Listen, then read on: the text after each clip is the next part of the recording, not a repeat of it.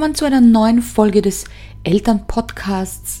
Das Kind beim Namen nennen und es freut mich heute besonders über eines meiner Lieblingsthemen zu sprechen, und zwar das liebe Tragen. Und ja, ich weiß, es ist ein Hassthema für manche Eltern, weil die Kinder den ganzen Tag auf den Arm wollen. Kaum geht man fünf Schritte, jammert das Kind und möchte hochgenommen werden. Im Kindergartenwagen sitzen sie nicht gerne und quengeln und man schleppt das Kind Tag ein, Tag aus. Und ganz oft kommen Eltern zu mir und sagen, Anita, was soll ich tun? Ich kann nicht mal alleine aufs WC gehen, ich kann nicht mehr alleine duschen, ich kann keinen Meter gehen, bitte hilf mir. Und deshalb möchte ich in dieser Folge ein bisschen auf das Thema Tragen eingehen. Warum werden Kinder gerne getragen und was kann euch helfen? Was ist ein Tipp?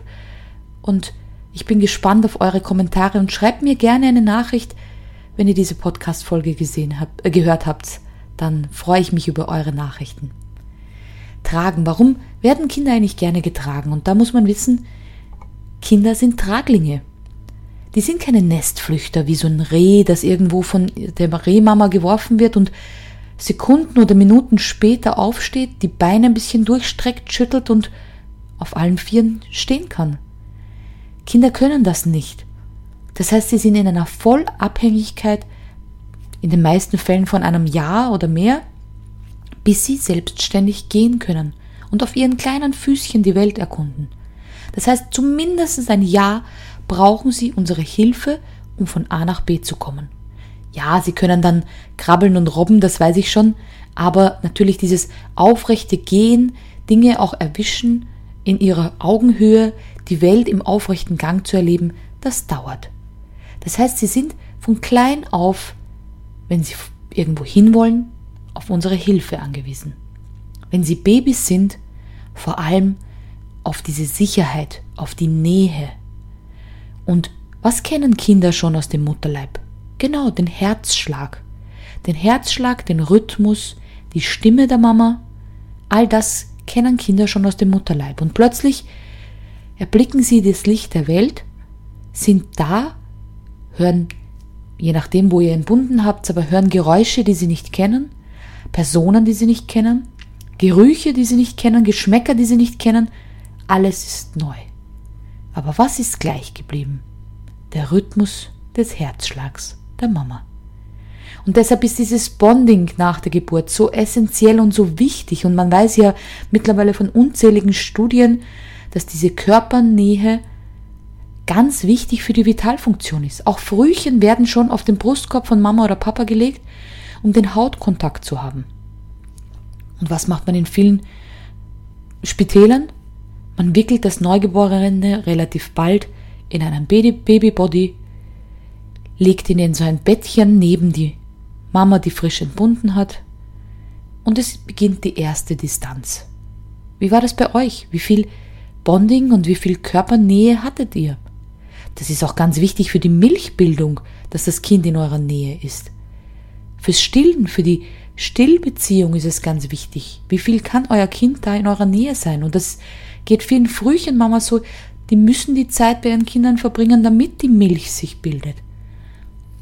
Aber wisst ihr, wie wundervoll das ist, wenn man das Kind dann in eine Trage oder in ein Tragetuch wickelt und immer bei sich hat, aber trotzdem die Hände frei hat? Man muss es nicht auf einer Seite schief tragen, sondern man kann es zentriert, nahe seinem Herzen, ganz nah bei sich haben.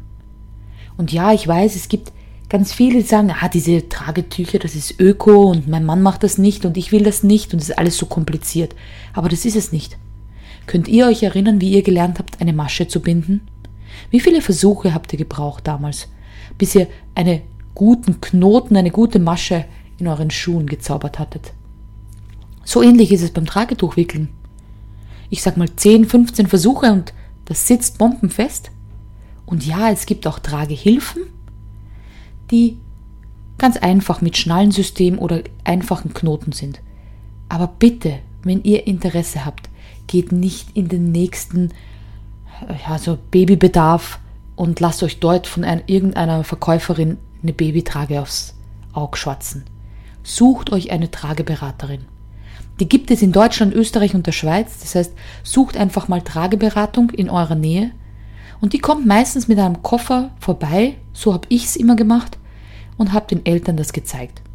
Ja, das gibt es bei mir auch online, wer Interesse hat, aber mir geht es gerade bei der Trageberatung nicht darum, eine Trage zu verkaufen, weil die kann man bei mir gar nicht kaufen, sondern ich möchte Eltern die wichtigsten Tipps und Tricks zeigen.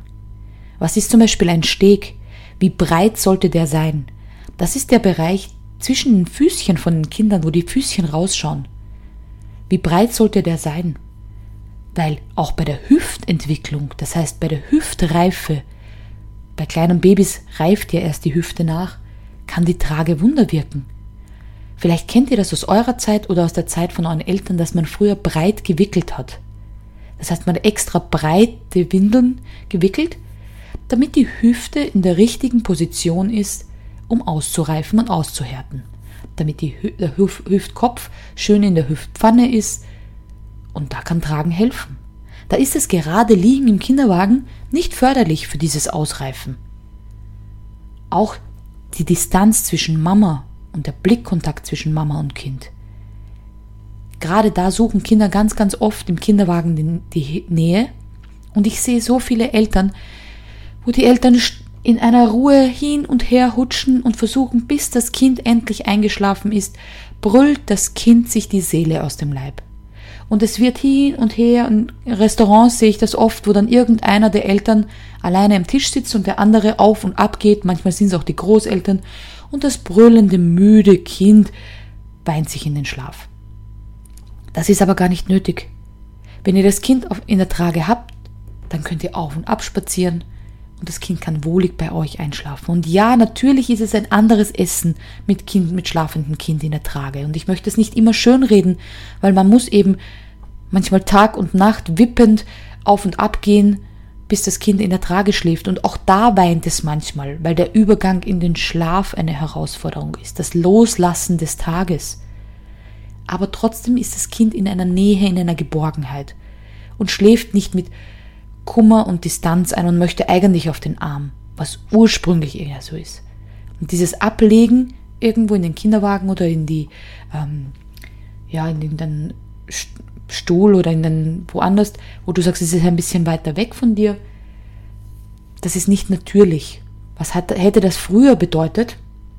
Früher hätte man gesagt, wenn du in der Höhle das Kind woanders ablegst, kommt der Säbelzahntiger und frisst es auf. Und das ist natürlich noch bei uns gespeichert. Ich möchte aber hier auch nicht sagen, dass das böse ist. Ganz und gar nicht. Wenn ich drei Kinder habe, kann ich nicht alle drei Kinder um mich herum wickeln. Also ist vollkommen in Ordnung. Es geht nur um die Häufigkeit, wo sich Kinder lieber zur Mama oder zum Papa kuscheln wollen würden und die Eltern das einfach nicht wissen. Die glauben einfach, das Kind weint, weil es nicht schlafen möchte. Dabei will es eigentlich nur die Nähe. Und ja, man kann mit der Trage auch dezent stillen. Man kann mit so einer Trage auch aufs Klo gehen, auch wenn das Kind schläft. Auch das geht. Man kann sich auch ums Geschwisterkind super kümmern.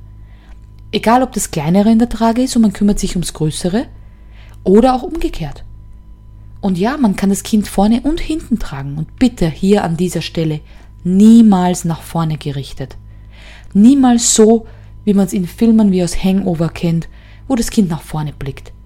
Das ist weder gut für dessen Rücken noch für dessen Hüfte und es ist absolut reizüberflutet. Das wäre so ähnlich wie wenn ihr euer Kind vor den Fernseher setzt mit gerade mal drei, vier Monaten.